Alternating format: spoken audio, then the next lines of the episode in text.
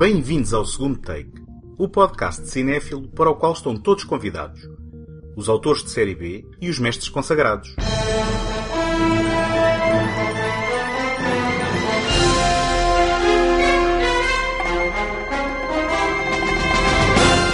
O meu nome é António Araújo e neste episódio assistimos ao regresso dos incríveis super-heróis da Pixar pela mão de Brad Bird.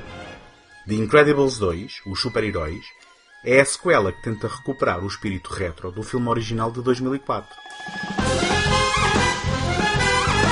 Este episódio é apoiado pela Take Cinema Magazine, a dar cinema desde 2007, com o intuito de oferecer uma alternativa cultural completamente gratuita. Em take.com.pt encontram críticas, artigos, passatempos, trailers e todos os números editados da revista.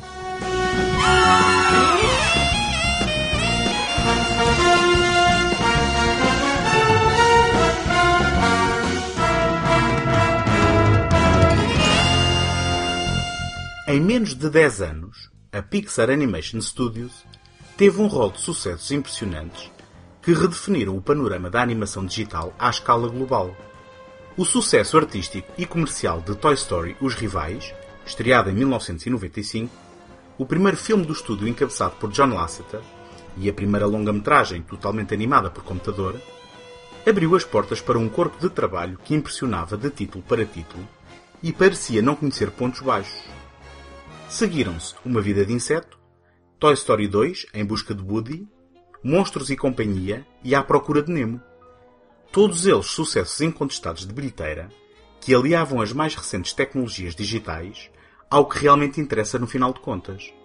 Uma superlativa arte de contar histórias emocionantes com personagens cativantes. Aos poucos, foi-se tornando evidente que o sucesso da companhia era a fomentação de um processo colaborativo e o incubar de talento interno, surgindo de título para título colaboradores rapidamente promovidos a realizadores do seu próprio filme. Nomes como Andrew Stanton, Pete Docter ou Lee Unkrich tornaram-se recorrentes e conhecidos nos créditos dos filmes da Pixar. Em 2004, com The Incredibles Os Super-Heróis, deu-se a exceção que confirma a regra. John Lasseter convidou o amigo Brad Bird a juntar-se ao seu grupo de trabalho depois do fiasco de bilheteira de O Gigante de Ferro, o projeto de animação tradicional que Bird tinha desenvolvido com a Warner Brothers. Este imaginou uma homenagem aos filmes de espiões e bandas desenhadas da sua juventude, em que injetou as preocupações de meia-idade sobre as suas próprias aspirações enquanto artista à custa da vida familiar.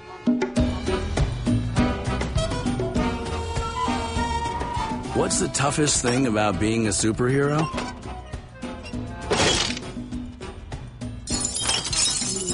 Trying to live a normal life.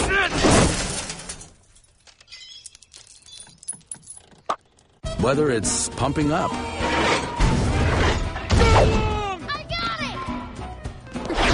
dinner with the family Stop running in the house! Hey, no force field! You sit down! You sit down! Let go of your brother!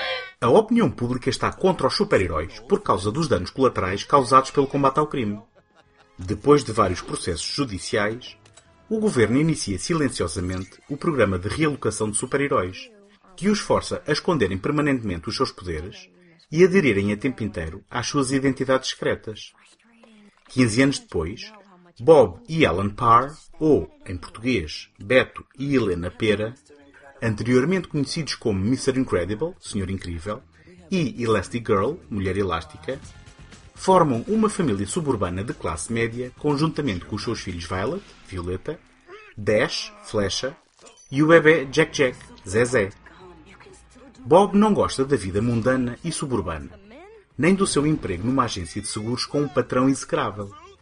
Ocasionalmente, junta-se à noite com o amigo Lucius, Lúcio, anteriormente conhecido como Frozone, Gelado, para reviverem os dias de glória armando-se em vigilantes.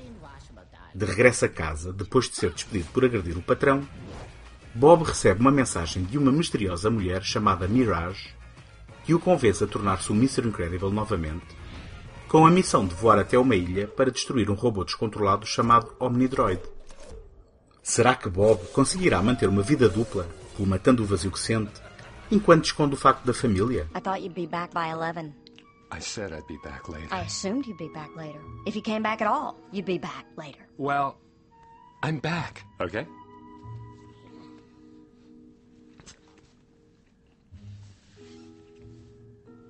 Is this rubble? It was just a little workout. Just to stay loose. You know how I feel about that, Bob. Darn you, we can't blow cover again. the building was coming down anyway. I- What? You knocked down a building? It was on fire, structurally unsound. It was coming down anyway. Tell me you haven't been listening to the police scanner again. Look, I performed a public service. You act like that's a bad thing. It is a bad thing, Bob. Uprooting our family again so you can relive the glory days is a very bad thing. Reliving the glory days is better than acting like they didn't happen. Yes, they happened. But this, our family, is what's happening now, Bob. And you are missing this. I can't believe you don't want to go to your own son's graduation. It's not a graduation. He is moving from the fourth grade to the fifth grade. It's a ceremony. It's psychotic. They keep creating new ways to celebrate mediocrity, but if someone is genuinely exceptional, this is not they... about you, Bob. This is about Dash. You want to do something for Dash? Then let him actually compete. Let him go out for sports. I will not be made the enemy here. You know why we can't do that. Because it'd be great! This is not about you! All right, Dash. I know you're listening. Come on out. You too, young lady. Come on. Come on out. Embora em retrospectiva possa parecer uma ideia óbvia, no princípio do milénio não se vivia a febre de super-heróis que se vive atualmente.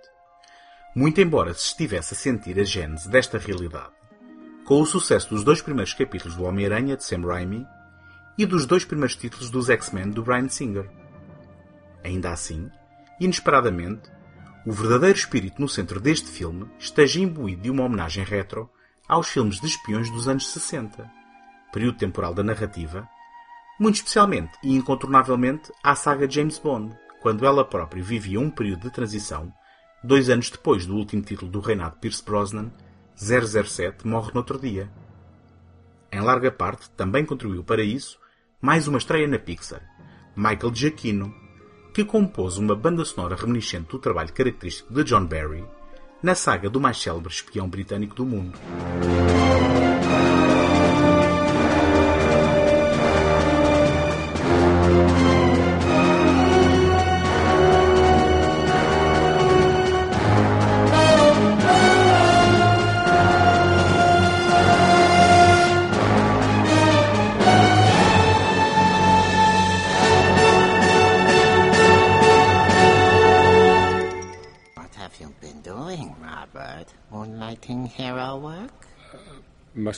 Happened a long time ago. I see. This is a hobo suit, darling. Oh, you can't be seen in this. I won't allow it. Fifteen years ago, maybe, but now... Oh, what do you mean? You designed it. I never look back, darling. It distracts from the now. You need a new suit. That much is certain. A new suit? Oh, where the heck am I going to get a new You suit? can't! It's impossible! I'm far too busy, so ask me now before I again become sane. Wait, you want to make me a suit? You push too hard, darling, but I accept. It will be bold, dramatic, Yeah. heroic. Yeah, something classic, like uh, D- Dyna Guy. Oh, he had a great look. Oh, the cape and the boots. No capes. Isn't that my decision? Do you remember Thunderhead? Tall, storm powers. Nice man, good with kids. Listen. November 15th of 58. All was well, another day saved, when his cape snagged on a missile pin. Thunderhead was not the brightest bulb. Stratogale, April 23rd, 57. Cape caught in a jet turbine. You, you can't generalize about this. Meta thing. Man, Express Elevator, Dyna Guy, snag on takeoff, splashdown, sucked into a vortex. The Incredibles apresentou algumas dificuldades técnicas no que respeita à animação digital. Por um lado, Brad Bird não estava familiarizado com este processo de trabalho e tinha escrito um argumento complexo, situado em múltiplos cenários, sem qualquer preocupação com os constrangimentos impostos à partida pelo meio. Por outro, a representação digital de humanos sempre constituiu um nível de dificuldade acrescido para este tipo de animação. Não foi por acaso que os títulos anteriores da Pixar tinham evitado ao máximo representá-los, com algumas exceções. Sem ter comprometido a sua visão à custa de simplicidade técnica, Bird acertou em cheio na contratação dos atores para as vozes das personagens, dispensando grandes e reconhecíveis nomes, sempre atraentes do ponto de vista do marketing, e preferindo intérpretes que garantissem desempenhos adequados às personagens. Craig T. Nelson e Holly Hunter foram escolhas inspiradas para Bob e Ellen, emprestando em iguais doses o entusiasmo de ser um super-herói e o desgaste de uma vida desperdiçada, vivida abaixo das suas verdadeiras potencialidades. Samuel L. Jackson não precisa de ser mais que igual a si próprio para ser eficiente como Lucius, enquanto que Sarah Vowell e Spencer Fox encarnam convincentemente as personalidades opostas das crianças. Dash, com um entusiasmo contagiante próprio da idade, e Violet, com todas as inseguranças próprias de quem está a entrar na adolescência. Fundamental para o sucesso do elenco como um todo foi a escolha do próprio realizador como a designer Edna e Jason Lee como o vilão Syndrome, um misto volátil de insegurança e falta de confiança, com ameaça letal e insolência. You, sir, truly are Mr. Incredible. You know, I was right to idolize you. I, I, I, always knew you were tough. But tricking the probe by hiding under the bones of another super? Oh, man! I'm still geeking out about it. And then you had to just go and ruin the ride. I mean, Mr. Incredible calling for help? Help me, help me. Lame, lame, lame, lame, lame! All right, who did you contact? Contact? What are you talking about?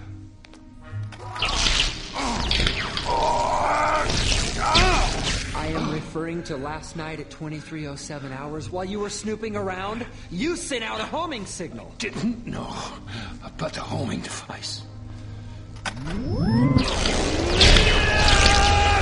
now a government plane is requesting permission to land here. Who did you contact? I didn't send for a plane. Play the transmission.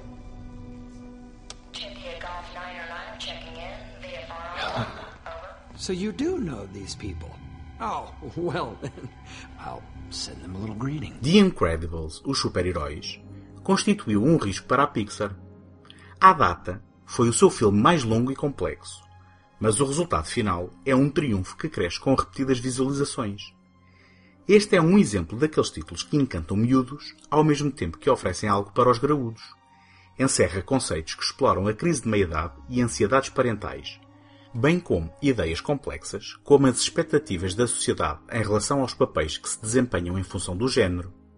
Pelo meio de uma trama de espionagem, há também tempo para o desenvolvimento de temáticas de identidade e de afirmação pessoal num contexto de estrutura familiar e da sua importância para a preparação de uma criança para encarar o mundo externo a esse núcleo seguro.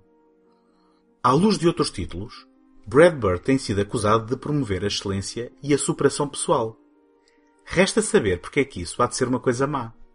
Acompanhada de valores, respeito e empatia, parece uma boa ideia para incutir aos mais pequenos e este filme, com os seus cenários exóticos, aventura e ação, apresenta a possibilidade de todos os elementos de uma unidade familiar tradicional poderem ser, na verdade, super-heróis. Digam lá, quem é que nunca sonhou em vestir uma licra e, nem que fosse só por um bocado, ser super?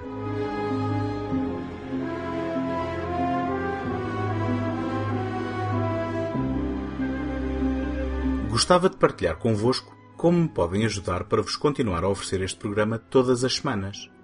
Ter visibilidade no iTunes é uma componente muito significativa para o sucesso de qualquer podcast e, para isso, conto convosco para lá deixarem uma classificação positiva ou uma avaliação escrita. Nem imaginam a importância do vosso contributo com este simples gesto. Em segundotake.com podem subscrever o programa em qualquer plataforma ou sistema. Também lá encontram o arquivo de todos os episódios e todos os contactos sociais, caso queiram deixar uma palavra.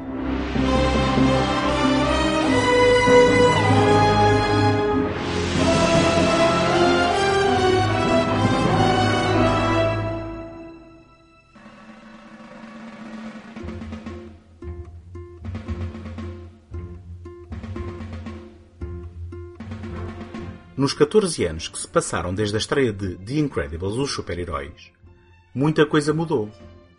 A Pixar produziu várias sequelas, com resultados de qualidade variável, e deixou de ser um estúdio com uma taxa de sucesso imaculada, feito impossível em abono da verdade, ao fim de 22 anos e 19 longas-metragens. Entretanto, Brad Bird, que ofereceu-nos o sucesso de 2007 Ratatouille, aventurou-se na realização de filmes de ação real, com um capítulo decente na série Missão Impossível, Protocolo Fantasma, antes do fiasco de bilheteiro em 2015 Tomorrowland Terra do Amanhã, um filme com recepção morna que muita gente não chegou a ver. Permitam-me neste ponto só um parênteses. Ainda está para se fazer um estudo da responsabilidade da mão do Damon Lindelof no fiasco de projetos promissores, mas deixarei isso para outra oportunidade. Na ressaca deste projeto, foi anunciado o retorno de Bird à realização para o estúdio de animação, onde nunca deixou de colaborar como consultor criativo, para produzir desta vez uma sequela do sucesso de 2004. Tendo expressado desde sempre a vontade de dar continuidade à história original, o realizador, também responsável solitário pelo argumento, enfrentou o desafio de oferecer uma narrativa nova e refrescante a um mundo em ponto de saturação de super-heróis. Did you wash your hands? With soap? Did you dry them? Is this all vegetables? Who wanted all vegetables? I did. So, are we going to talk about it? What? The elephant in the room. What elephant? Mom's new job. It's time to make some wrong things right. A primeira surpresa é que The Incredibles 2, Os Super-Heróis, título em português confuso, complicado pela tradução original, arranca no momento exato da cena final do anterior. Caso rarem sequelas, aqui tornado possível por ser uma animação. Quando a tentativa da família de super-heróis de impedir o Underminer de roubar o Banco da Cidade falha, as autoridades ficam preocupadas com o nível de danos causados pelo incidente. Somos rapidamente relembrados que os Vingadores Mascarados, apesar dos acontecimentos do primeiro filme, continuam na clandestinidade. E Rick Dicker informa a família Park que o programa de realocação de super-heróis do seu departamento vai ser desativado, forçando-os a aderir permanentemente às suas identidades secretas por todo o mundo. Entretanto, Bob e Alan, juntamente com o amigo da família Lucius, são contatados por Winston Deaver, um fã de super-heróis, magnata das telecomunicações e proprietário da DevTech. Winston e a sua irmã Evelyn, a genial inventora por trás da tecnologia da companhia, propõem um golpe publicitário para reconquistar o apoio e a confiança nos heróis de Lycra escondidos do público. Ellen é escolhida para liderar o projeto, deixando Bob desconfortável por ser preterido, remetido a tarefas domésticas e a cuidar das crianças. Let me ask you something. What is the main reason you were all forced underground? Ignorance. Perception. Take today, for example, with the Underminer. Difficult situation. You were faced with a lot of hard decisions. Oh, tell me about it. I can't. Because I didn't see it. Neither did anyone else. So, when you fight bad guys like today, people don't see the fight or what led up to it. They see what politicians tell them to see. They see destruction and they see you. So, if we want to change people's perceptions about superheroes, we need you to share your perceptions with the world. How do we do that? With cameras. We need you to share your perceptions with the world. How do we do that? We embed tiny cameras like those into your super suits. Wow, so small. And the picture is outstanding. Thanks. Designed them myself. The Incredibles 2 dos super-heróis consegue a proeza de manter o charme do original, não o chegando a igualar verdadeiramente.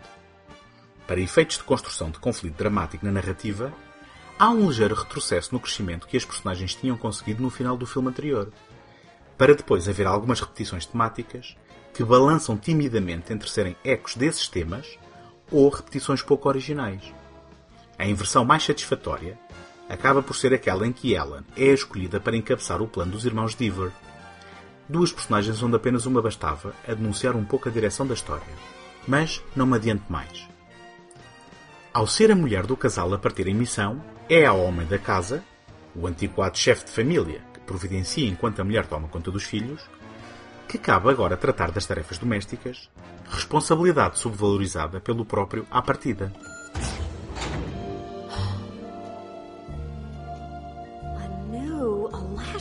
Elasticycle. Elasticycle? I didn't know you had a bike. Hey, I had a mohawk. There's a lot about me you don't know. Yeah, but a mohawk? Ah, you didn't miss anything.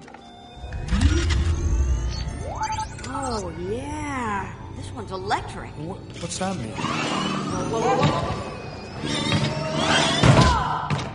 Means it's torquey. I'll get the hang of it. You will be great. I will be great, and you will too. We will both be great. Bye, sweetie. Como é apanágio das sequelas, Bird reaproveita os elementos mais populares do primeiro filme, colocando-se novamente na pele de Edna para duas curtas e económicas cenas e aumentando exponencialmente o fator cômico com as atribulações de Jack Jack, enquanto a família descobre os superpoderes do bebê, dos quais tínhamos tido um vislumbre na cena final do título anterior. Embora quem tenha visto a curta Jack Jack Attack, de 2005, tenha tido uma demonstração cabal dos mesmos.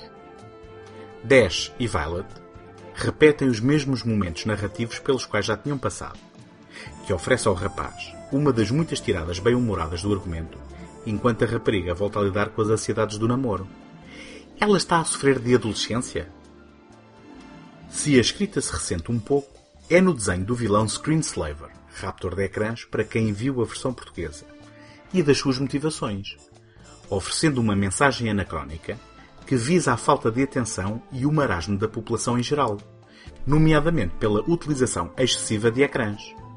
Anacrónica porque relembro que a narrativa deste filme se passa na década de 60, enquanto que o filme parece querer dialogar com uma questão moderna e atual. E insatisfatória porque é dispensada num diálogo de uma cena de exposição, ao invés de ser explorada visualmente na história. Pelo contrário, a utilização dos super-heróis de segunda linha como aliados da iniciativa dos protagonistas é um elemento enriquecedor e orgânico aos acontecimentos do filme anterior, onde o vilão aí partiu numa missão para eliminar todos os super-heróis mais populares, sobrando figuras com poderes de variáveis utilidades, como, por exemplo, Reflex, um herói mais idoso cujo refluxo estomacal é o seu superpoder, ou Void, uma fã de Elastigirl, com o poder de abrir portas interdimensionais. Wow! Elastigirl, there you are. Hello. I I didn't. Wow! Come on, get yourself together, Karen. Hi, my superhero name is Void. I just want to thank you for like for being you, and I just, oh, I just like. Okay, what I can do, um, is this.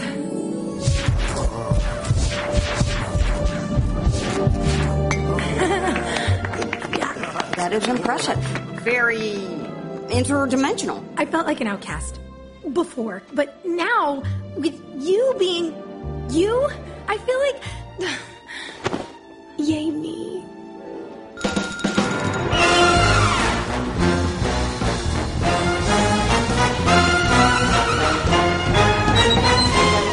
Apesar de alguma repetição temática do filme anterior, e de se perder um pouco daquele charme de espionagem retro invocativa dos títulos originais do James Bond, The Incredibles 2 Os Super-Heróis mantém a fasquia muito elevada e oferece momentos de boa disposição e de ação entusiasmante que divertirão mesmo os mais pequenos, aliados dos conceitos adultos introduzidos por Brad Bird, que volta a produzir um título maior para a Pixar, com potencial para voltar a encantar tanto miúdos como graúdos.